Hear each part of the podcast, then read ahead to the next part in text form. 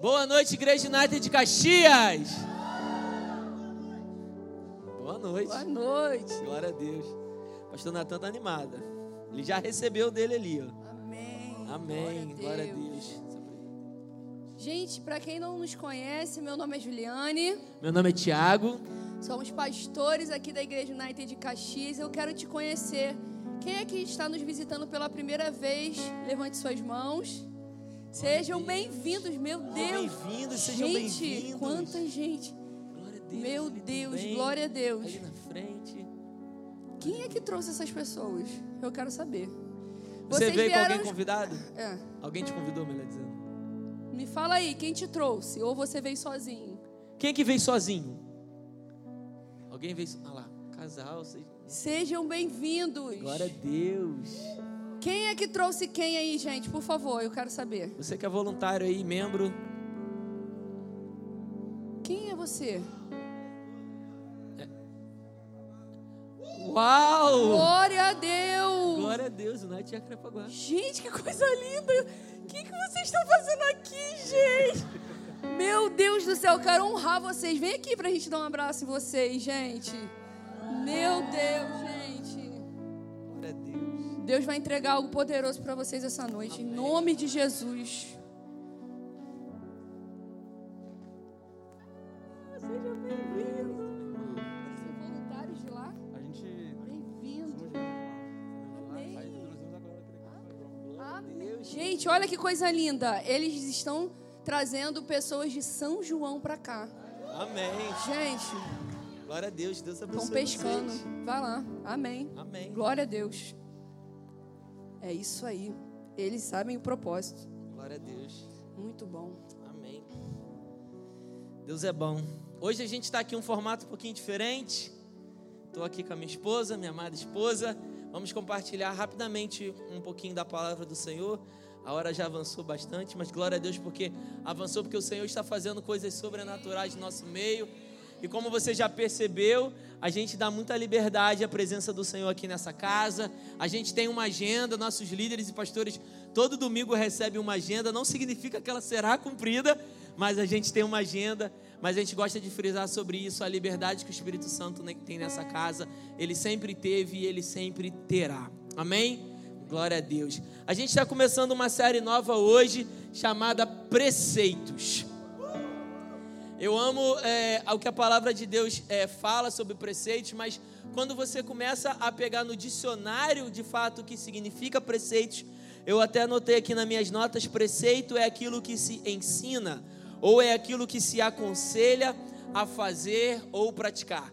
Essa é a definição, vamos dizer assim, natural da palavra preceitos, aquilo que se ensina ou aquilo que se aconselha a praticar.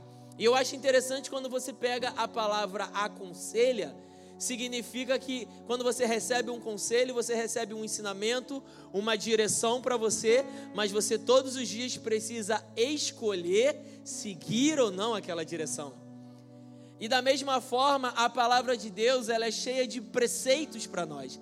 Ela é cheia de ensinamentos, ela é cheia de direções. O próprio Senhor Jesus, no tempo em que esteve aqui na terra, ele, ele nos, nos trouxe muitos preceitos, muitas direções, muitos ensinamentos na Sua palavra, é, coisas muito claras como devem ser o nosso dia a dia, o nosso cotidiano. Mas todos os dias a gente precisa escolher seguir ou não aquilo que o nosso mestre deixou para nós. Amém? Existe uma passagem lá em Salmos capítulo 19, no versículo de número 8, que diz assim: Os preceitos do Senhor são justos e dão alegria ao coração. Os mandamentos do Senhor são límpidos e trazem luz aos olhos. Todos os dias nós precisamos escolher de fato os preceitos do Senhor sobre as nossas vidas. Todos os dias nós precisamos escolher se vamos na direção que o mundo está caminhando ou se vamos na, na direção oposta para onde o mundo está caminhando. Porque se você. Eu acho que hoje em dia você não precisa nem ver jornal. Claro que você precisa, é bom, é, é, é, é saudável, você está ciente do que está acontecendo. Eu não estou dizendo para você se alimentar de jornal, porque se você se alimentar disso, eu tenho certeza que você vai ter problemas. mas sobre você estar atualizado sobre aquilo que está acontecendo.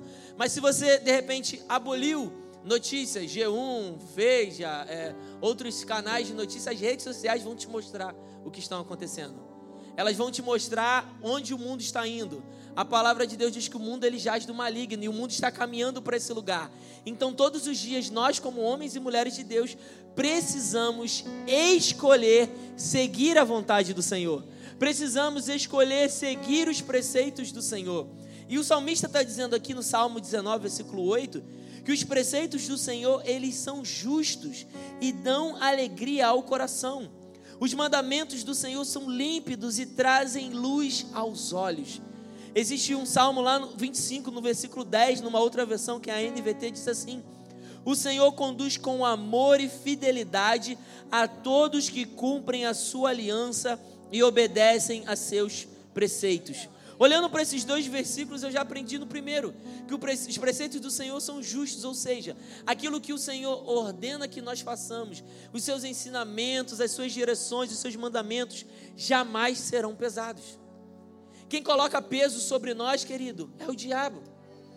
Quem coloca peso sobre nós, querido, é o mundo.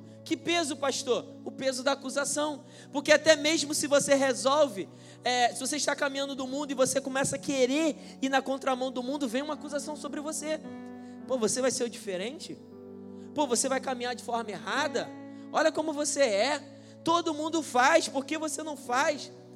Se não te faz, se te faz feliz, por que você vai deixar de fazer? A gente sempre brinca quando fala isso, né? Se te faz feliz, faça, se nada o diabo. Eu não vou fazer algo porque vai me deixar feliz, porque se eu for alimentar a minha carne, tudo que eu fizer da minha carne vai me deixar feliz. Porque o pecado ele vai alimentar o que? A minha carne. Somente, uma pastora acabou de falar aqui. Vai alimentar somente a minha carne. Mas quando eu deixo de seguir os preceitos do mundo, mas eu passo a seguir os preceitos do Senhor, como a palavra de Deus diz. Primeiramente, ela diz que os preceitos do Senhor, eles são justos, eles não trazem peso. A própria palavra de Deus diz que, que jamais veria sobre nós, Tiago, capítulo 4 ou 5, depois você me corrige, você, se você não sabe, vai lá ler, você vai ter certeza. Mas Tiago, no livro de Tiago está escrito que não vem sobre nós nenhuma tentação sobre-humana na qual nós não podemos suportar.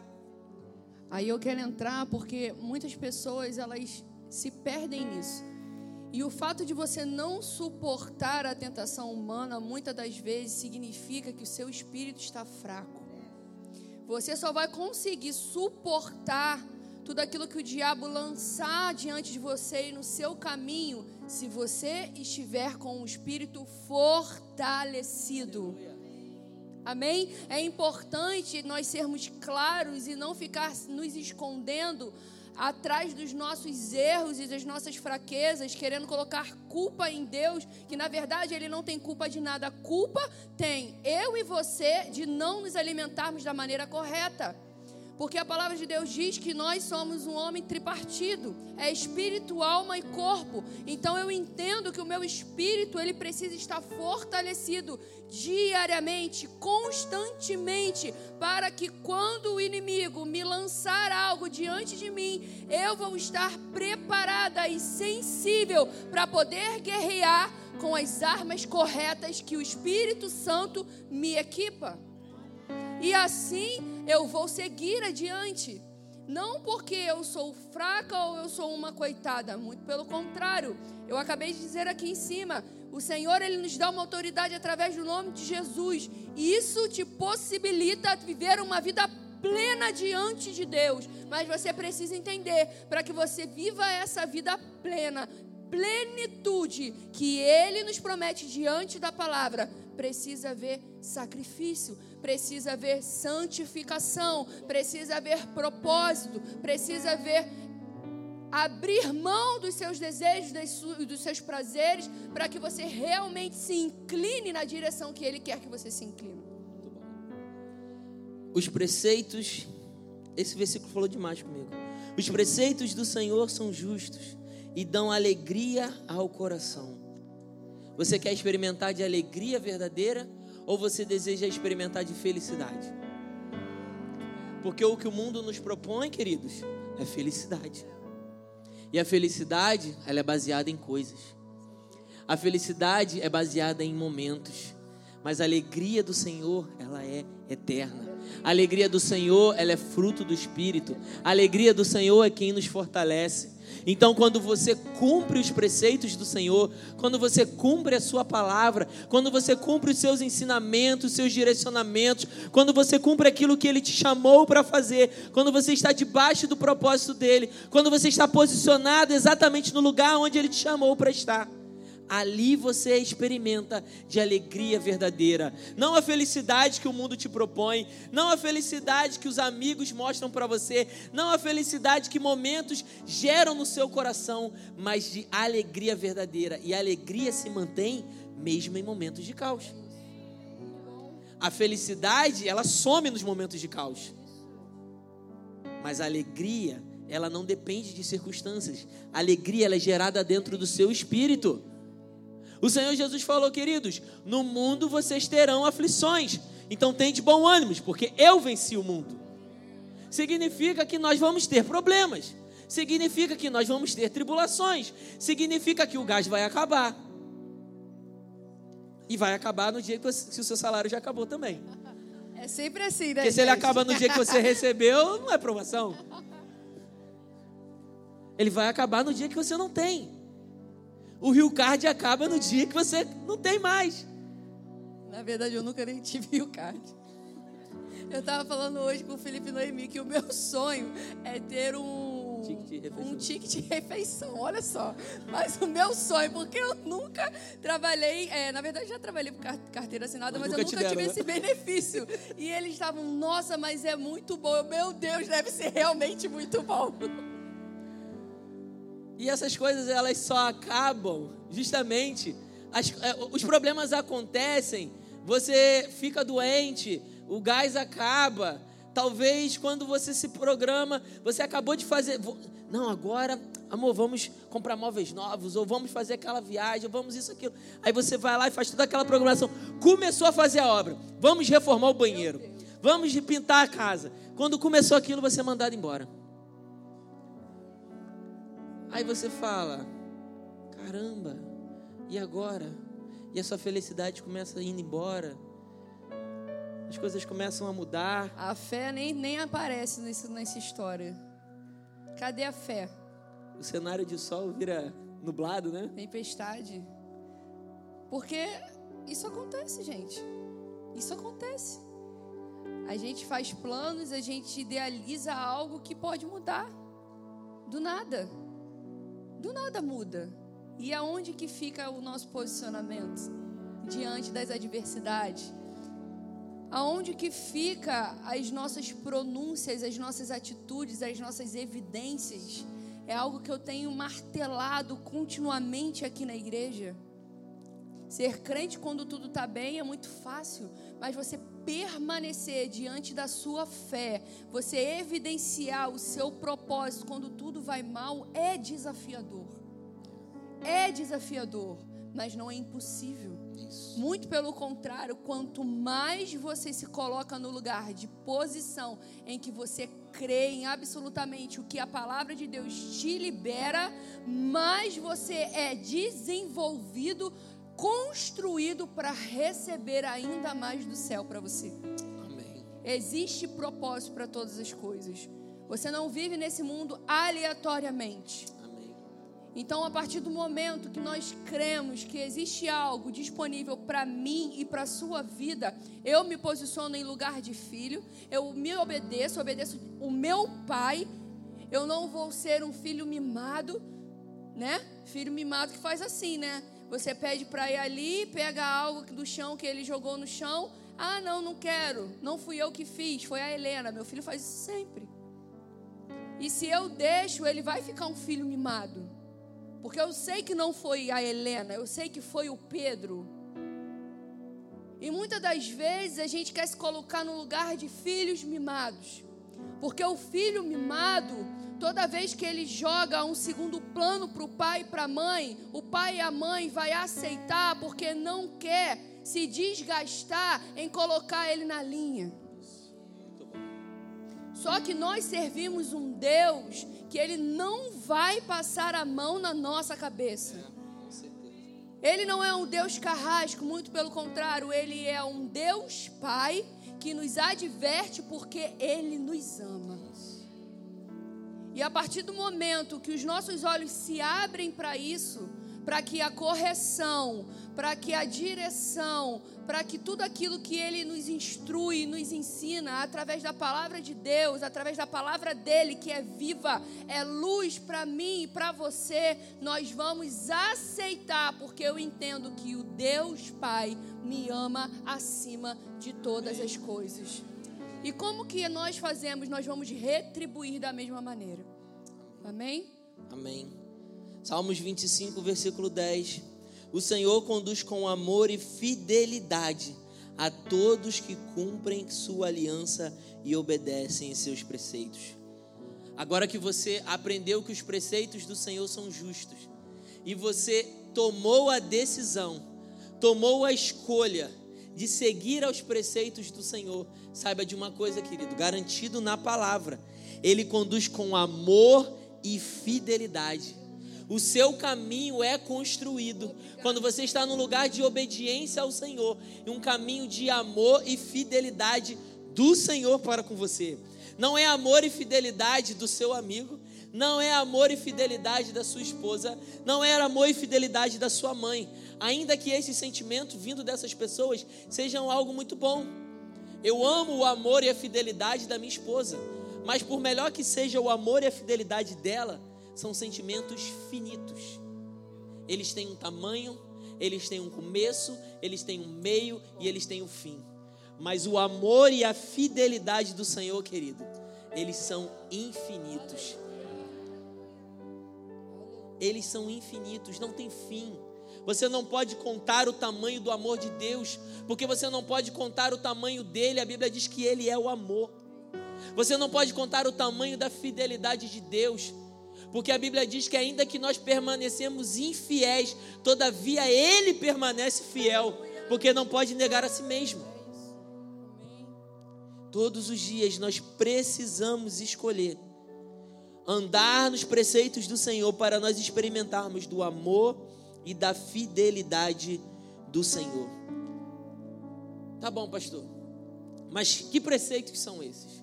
Como eu falei lá no início, preceitos são ensinamentos, preceitos são direções, preceitos são mandamentos dados por Jesus a nós. Você já parou para pensar como, qual, quais seriam de repente as características que é esperada de um cristão olhando de fora para dentro? Você já parou para pensar quando eu olho para uma pessoa, quais são as características que eu olhar para ela, eu deveria ver para ter certeza se ela é, é um discípulo de Jesus ou não?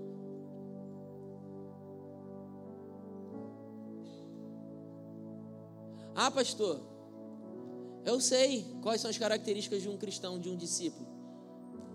É só eu, de repente, ser alguém que não ouço música secular, ou sou alguém que não frequento determinados lugares, ou talvez sou alguém que deixo de andar com certas pessoas, eu começo a me afastar, e então eu sou um discípulo. Não. Não estou dizendo para você que deixar de ouvir músicas que não condizem com a palavra de Deus seja algo que você não deva fazer. Sim, você tem discernimento, você não vai se alimentar daquilo que não condiz com aquilo que você acredita. Não significa que deixar de frequentar lugares onde a presença do Espírito Santo não habita, onde a roda que está ali é como o Salmo capítulo 1 diz, roda de escarnecedores, caminho de zombadores. Mas não é só porque você deixa de frequentar esses lugares que faz você ser discípulo de Jesus. Não é porque você deixa de andar com pessoas que não agregam nada a você, que não fazem você crescer, não fazem você se desenvolver, não podem te dar um conselho da palavra na hora que você está triste ou desanimado. Não é porque você deixa de andar com esse tipo de pessoa que faz de você um discípulo de Jesus. Porque existem pessoas no mundo que têm essa percepção e não fazem isso. O que faz você ser um discípulo de Jesus é amar como Ele ama, é perdoar como Ele perdoa, é ser generoso como Ele é, é ter a compaixão que Ele teve. Ah, pastor, mas como eu vou amar como Ele ama? O amor de Deus é infinito, sim, mas o amor de Deus está dentro de você. Se você deixar esse amor ser manifestado do lado de fora, você vai amar como Ele ama. O próprio Senhor Jesus diz na Sua palavra que nós precisamos perdoar uns aos outros como Ele nos perdoou. Querido, não há pecado maior no mundo que o Senhor não tenha perdoado. Não há pecado mais terrível no mundo que o Senhor não tenha perdoado. Não há pecador mais mais pecador nesse mundo pelo qual o Senhor não tenha morrido. E é sobre esse amor que ele derrama sobre nós. E é, desse, e é, e é essas características que nós queremos trazer durante toda essa série. Características que as pessoas precisam ver em nós, para reconhecer em nós discípulos de Jesus. Será que quando nos olham, vem alguém que ama como o Senhor ama? Ali vai um discípulo de Jesus, porque eu consigo sentir nele o amor que vem de Jesus. De alguma forma, eu não sei como, sem ele falar, existe algo nele, algo diferente nele, que me atrai, algo diferente nele que mexe comigo, algo diferente nele, que de alguma forma toca o meu coração. O Senhor Jesus, ele nunca ignorou aqueles que o queriam receber. Nunca. E eu tenho, durante alguns dias, me perguntado se eu tenho ignorado pessoas. Ele nunca ignorou aqueles que desejavam o receber, desejavam receber o que ele tinha para dar. E eu tenho me perguntado se eu realmente estou disponível e acessível para todos aqueles que desejam estar comigo. Porque eu, como uma discípula de Jesus, eu fui chamada para estar disponível e estar pronta para entregar o que está dentro de mim, assim como você.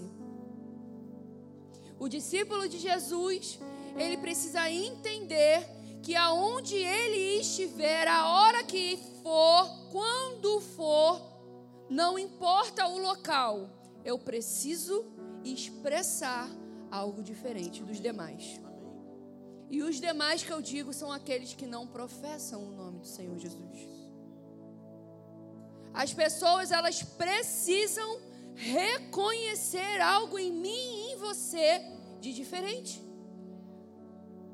Ser discípulo de Jesus é agir como ele agiu, é caminhar como ele caminhou, é reagir como ele reagiu. Quando ele veio à terra, ele se fez carne e habitou entre nós e começou a chamar os discípulos para o acompanhar a todo momento. Ele falava que como que eles deveriam agir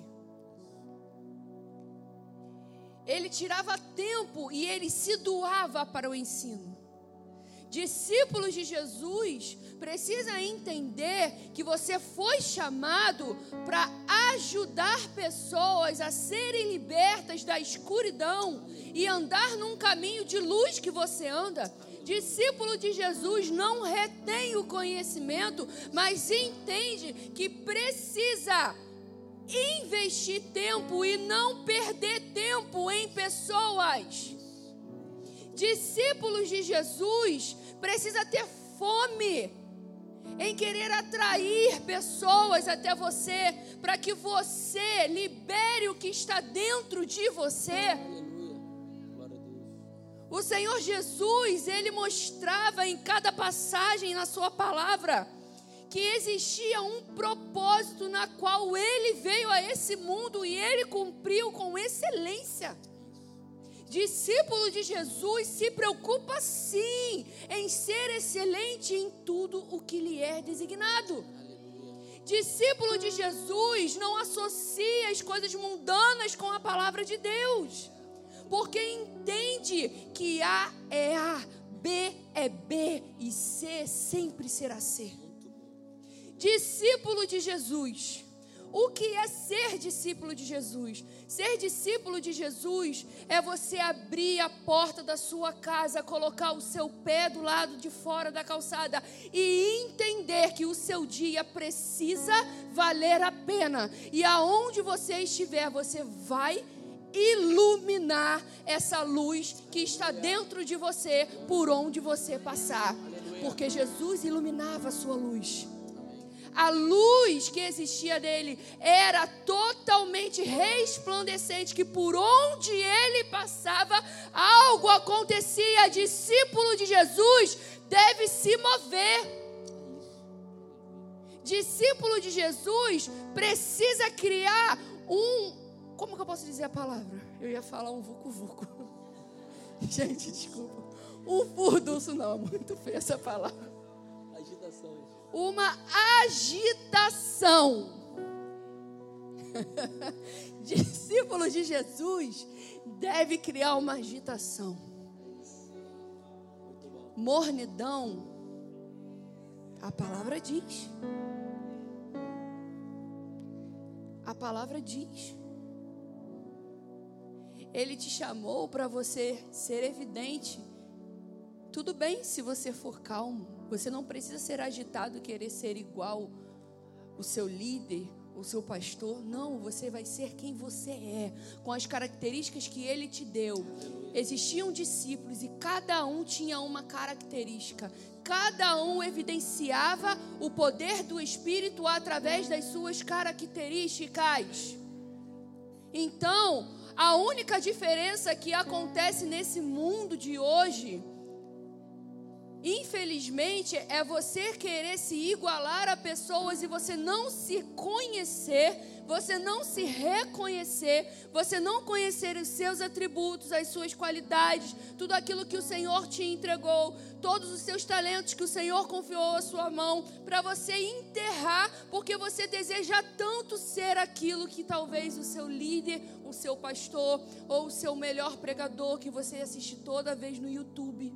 E muitas das vezes você não reconhece os atributos que o Senhor te deu as qualidades que o Senhor te deu, os talentos que o Senhor te deu, porque você não para para você se conhecer. Você nem sabe quem você é. E existe aquela onda que te leva e te traz, e te leva e te traz, porque na verdade você não se encaixou como um discípulo de Jesus. Discípulo de Jesus não tem medo de mostrar quem ele é diante da presença de Deus. Os discípulos, eles eram vulneráveis. Os discípulos, eles eram abertos diante de Deus. Eles entendiam que era necessário passar por processos. Discípulo de Jesus respeita processos. Discípulos de Jesus entende que o tempo dele é perfeito. E se o tempo dele é perfeito, ele vai viver dia após dia descansando nos braços do Pai. Porque a palavra de Deus diz que basta cada dia o seu mal. Discípulos de Jesus reagem confiança em meio ao caos. Discípulos de Jesus está disponível ao crescimento. Discípulo de Jesus reconhece que a sua dependência está nele, não em si próprio. E isso precisa ser evidente para qualquer discípulo. E quando eu digo qualquer discípulo, eu não estou desvalorizando nenhum discípulo, porque todos nós somos iguais. Quando eu falo qualquer discípulo, é porque existem aqueles que acham que são discípulos, mas na verdade não são, porque não ouvem a voz do Mestre e não seguem a direção. Discípulo de Jesus ouve e segue a direção. São só seguidores.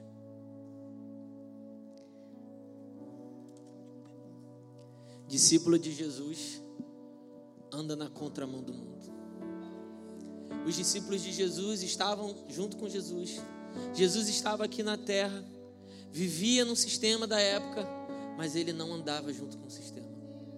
Entenda que ele jamais deixou de ser, ou melhor, ele jamais foi alguém que foi lá para bater no sistema. A palavra de Deus diz, Jesus ele fala no Sermão do Monte, Mateus capítulo 5. Eu te recomendo ler em casa, Mateus capítulo 5, 6 e 7. Ele fala: Eu não vim para abolir a lei, eu vim para cumprir a lei. Ele não veio para ser um anarquista, ele não veio para ser alguém que ia bater no sistema, ele não se importava com o governo romano. Ele falou: dai a César o que é de César. O reino que ele veio estabelecer não era um reino desse mundo. O, que, o reino que ele veio estabelecer era um reino, o reino dos céus. E muitas das vezes nós, como cristãos, queremos estabelecer um reino nesse mundo, quando o nosso rei não é desse mundo. Nós não fomos chamados para estabelecer esse tipo de reino. Eu não estou dizendo para você que, como cristão, você não deva se importar com a política. Eu não vou dizer para você, como cristão, que você deva ser alheio às notícias, alheio ao que está acontecendo. Eu vou dizer para você que, como cristão, você precisa dar prioridade àquilo que realmente é prioridade para o seu reino. A palavra de Deus diz que nenhum soldado que se alistou deve se preocupar com os negócios da vida civil. Você, como soldado, se alistou para um exército espiritual. Efésios capítulo 6 diz que a nossa guerra não é contra carne nem sangue, mas contra principados e potestades que operam nas regiões celestiais. Se eu sei que esses são os meus adversários, para que, que eu vou atingir pessoas? Discípulo de Jesus não atinge pessoas.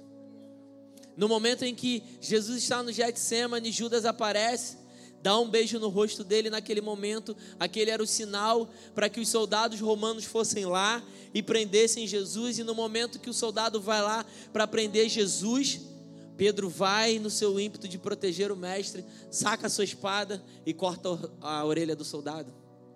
O Senhor fala: aqueles que pela espada lutam, pela espada morrerão. Ele pega a orelha, coloca de volta você acha que eu não teria autoridade para que eu invocasse nesse momento uma miríade de anjos viesse me proteger? Aquela não era a guerra de Jesus. E não poderia ser a guerra dos seus discípulos.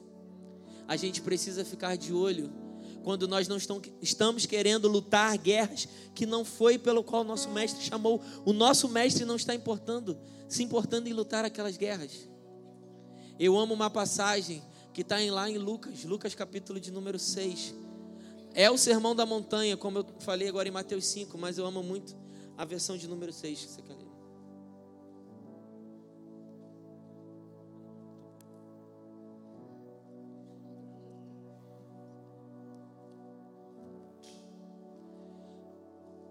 Lucas capítulo de número 6 diz assim: Mas eu digo a vocês que estão me ouvindo, a partir do verso 27. Mas eu digo a vocês que estão me ouvindo, Amem os seus inimigos, façam bem aos que os odeiam, abençoem os que amaldiçoem, orem por aqueles que o maltratam. Totalmente diferente do que o mundo ensina a gente, não é verdade? É isso que é esperado de um discípulo de Jesus, andar na contramão desse mundo. Aqui diz duas vezes que nós devemos amar. Aqui no verso 27, você pode marcar na sua Bíblia. E no verso 35. E o que eu acho poderoso é que ele nos oferece três direções e direções extremamente concretas para que a gente não tenha dúvida do nosso posicionamento de como nós devemos nos expressar através de ser um discípulo de Jesus. E eu quero que você acompanhe comigo. Verso 27. Mas eu digo a vocês que estão me ouvindo: amem os seus inimigos, façam o bem. O Senhor te chamou para fazer o bem, independente do que estejam fazendo com você. Independente do que estejam fazendo com você, Ele te chamou para fazer o bem. E ponto final. A primeira direção que ele dá é para que você ame, a segunda é para que você faça o bem. Então isso significa que prontamente eu preciso evidenciar ser uma pessoa boa. Amém? Amém. Vamos seguir. Façam o bem aos que os odeiam. Abençoem os que os amaldiçoam. Ele pede para que você faça o bem e não fique por aí. Você vai abençoar aqueles que te desejam o mal, aqueles que te amaldiçoam. Abençoar quem quer te abençoar é fácil, mas o discípulo de Jesus, ele vai se mover na contramão do mundo e ele vai evidenciar a mão dos seus inimigos, abençoando aqueles que o desejam mal. Amém? Amém. É confrontador, sim, mas não é impossível. Não é impossível. Porque se existe santificação, vai existir renunciais. Se existe comprometimento, vai existir evidências. Se eu me comprometo a algo, eu preciso evidenciar. Seguindo aqui, orem por aqueles que os maltratam. Ele te chama a amar, ele te chama a fazer bem, ele te chama a abençoar e ele te chama a orar. Orar por aqueles que te maltratam. Orar. Oração significa investir o seu tempo por aqueles que desejam o seu mal.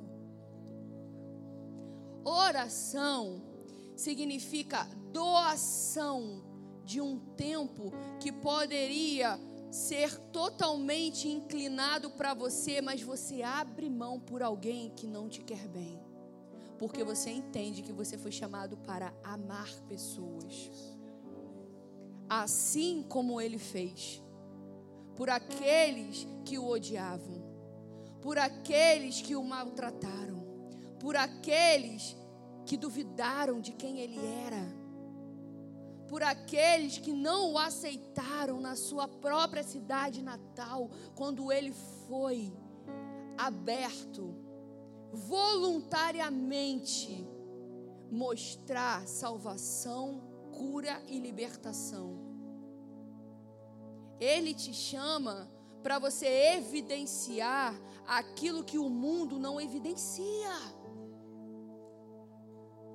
Discípulo de Jesus precisa entender que o que o mundo dita não é regra para você viver. O que é regra para você viver é você amar pessoas, se doar, abençoar, orar.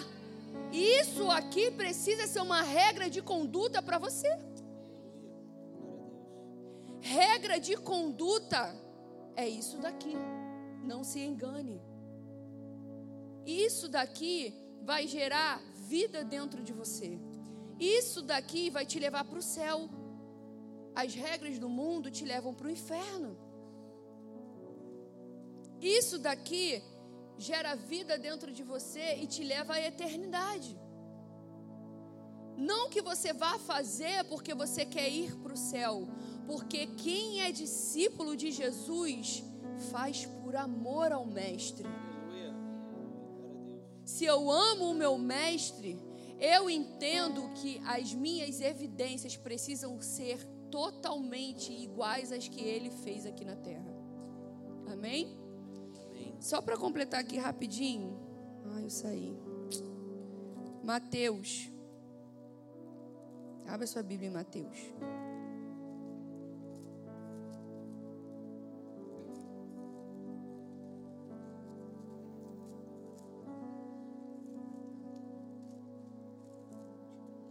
Mateus capítulo 4. O Espírito Santo me lembrou dessa passagem que uma vez eu, eu, fiz, essa- eu li essa passagem para a liderança. E eu quero compartilhar com vocês. Mateus capítulo 4, no verso 23. O subtítulo diz: Jesus ensina o povo e cura os doentes. 23. Jesus foi por toda a Galiléia, ensinando nas sinagogas deles, pregando as boas novas do reino e curando todas as enfermidades e doenças entre o povo. Notícias sobre ele, marca isso. Notícias sobre ele se espalharam por toda a Síria, e o povo lhe trouxe todos os que sofriam de vários males e tormentos, endemoniados, loucos e paralíticos, e ele os curou. Grandes multidões o seguiam, marca isso, grandes multidões o seguiam. Vindas da Galileia, Decápolis, Jerusalém, Judéia e da região do outro lado do Jordão notícias sobre ele se espalharam por toda a Síria. Essa noite eu quero te perguntar: qual é a notícia que você tem espalhado sobre ele? Notícias sobre ele se espalharam. O que você tem gerado de expectativa no coração de pessoas quando você passa por lugares? Não que as pessoas têm que ter expectativas em vocês, entenda bem. Mas algo que existe dentro de você deve gerar expectativa em pessoas. As pessoas, elas devem ansiar viver o que você vive. Notícias sobre ele se espalharam. Se você tem ido ao trabalho e tem tudo acontecido no monótono, nada muda, nada é evidenciado, existe algo errado. Se na sua família nada acontece, existe algo errado. Notícias sobre ele se espalharam. Jesus, ele sabia do seu propósito e a partir do momento que ele começou a evidenciar isso, o seu propósito, ele não se limitava a demonstrar o poder de Deus através da sua vida. Discípulo de Jesus não limita o poder de Deus através da sua vida. Seguindo, diz assim: Notícias sobre ele se espalharam por toda a Síria, e o povo lhe trouxe todos os que sofriam de vários males e tormentos, endemoniados, loucos e paralíticos, e ele os curou. Grandes multidões os seguiam, vindas da Galileia, Decápolis, Jerusalém, Judéia e da região do outro lado do Jordão. O Espírito Santo me deu uma revelação quando eu estava lendo isso grande multidão o seguiam. Quem é você nessa multidão? É um curioso ou é aquele que quer andar do lado dele para pegar tudo que ele tem para te oferecer? Grandes multidões o seguiam. Quem é você no meio dessa multidão? Você é um perdido ou você é um achado que sabe o propósito que Ele te chamou para fazer? Quem é você na multidão? Vive aleatoriamente, andando conforme a música toca, vendo a banda passar e vai lá junto? Ou você sabe o motivo pelo qual Ele te colocou no seu emprego? Aonde você está, você sabe que você precisa fazer a diferença no seu departamento na sua faculdade, no seu U-Group. Quem é você na multidão da Igreja United de Caxias? O que você tem feito aqui? Quais são os seus frutos? Fala para mim. Não precisa falar, você mesmo pode responder para você. Quais são os seus frutos? Os seus frutos eles têm sido evidenciados. Os seus frutos são frutos bonitos, viçosos porque você entende que diante da multidão você é realmente um discípulo de Jesus que está disposto a Ele te ajustar onde você precisa ser ajustado, a Ele te libertar aonde você precisa ser liberto, a Ele te curar aonde você precisa ser curado, porque quem é discípulo de Jesus está aberto para os ajustes. Se você anda na multidão querendo seguir a voz do Mestre e não as vozes aleatórias, você nunca ficará vivendo uma vida que não tenha propósito. Se você é um discípulo de Jesus diante dessa multidão que deseja viver as promessas de Deus liberadas para sua vida, você vai viver cada uma que ele te prometeu, porque ele é fiel. Eu vou seguir a multidão porque o meu mestre está lá. Eu não sigo a multidão porque me convém seguir a multidão. Porque vai ter momento que o teu mestre vai mandar você seguir para um caminho que você não deseja. Mas discípulo de Jesus vai para esse caminho, porque entende que foi chamado para fazer aquilo que o mestre chamou a fazer. Discípulo de Jesus sai do comodismo. Discípulo de Jesus sai da inércia. Discípulo de Jesus não aceita ficar parado criando teia. Discípulo de Jesus está em movimento a todo momento. Porque a multidão segue o discípulo de Jesus. Mas existem dois tipos da multidão. Em uma multidão existem duas vertentes. Em nome de Jesus eu oro para que essa noite você siga a voz do Mestre diante da multidão. Para que você não viva aleatoriamente querendo agradar terceiros e achando que você está agradando o Mestre. Porque discípulo de Jesus não se importa em desagradar humanos, porque entende que deve agradar a voz do Altíssimo. Então eu vou seguir a multidão, porque o meu mestre está conduzindo a multidão. Você pode estar conduzindo a multidão, mas sem a direção do mestre. Guarda isso que eu estou dizendo. Não siga a multidão sem seguir a voz do Mestre. Em nome de Jesus. Amém?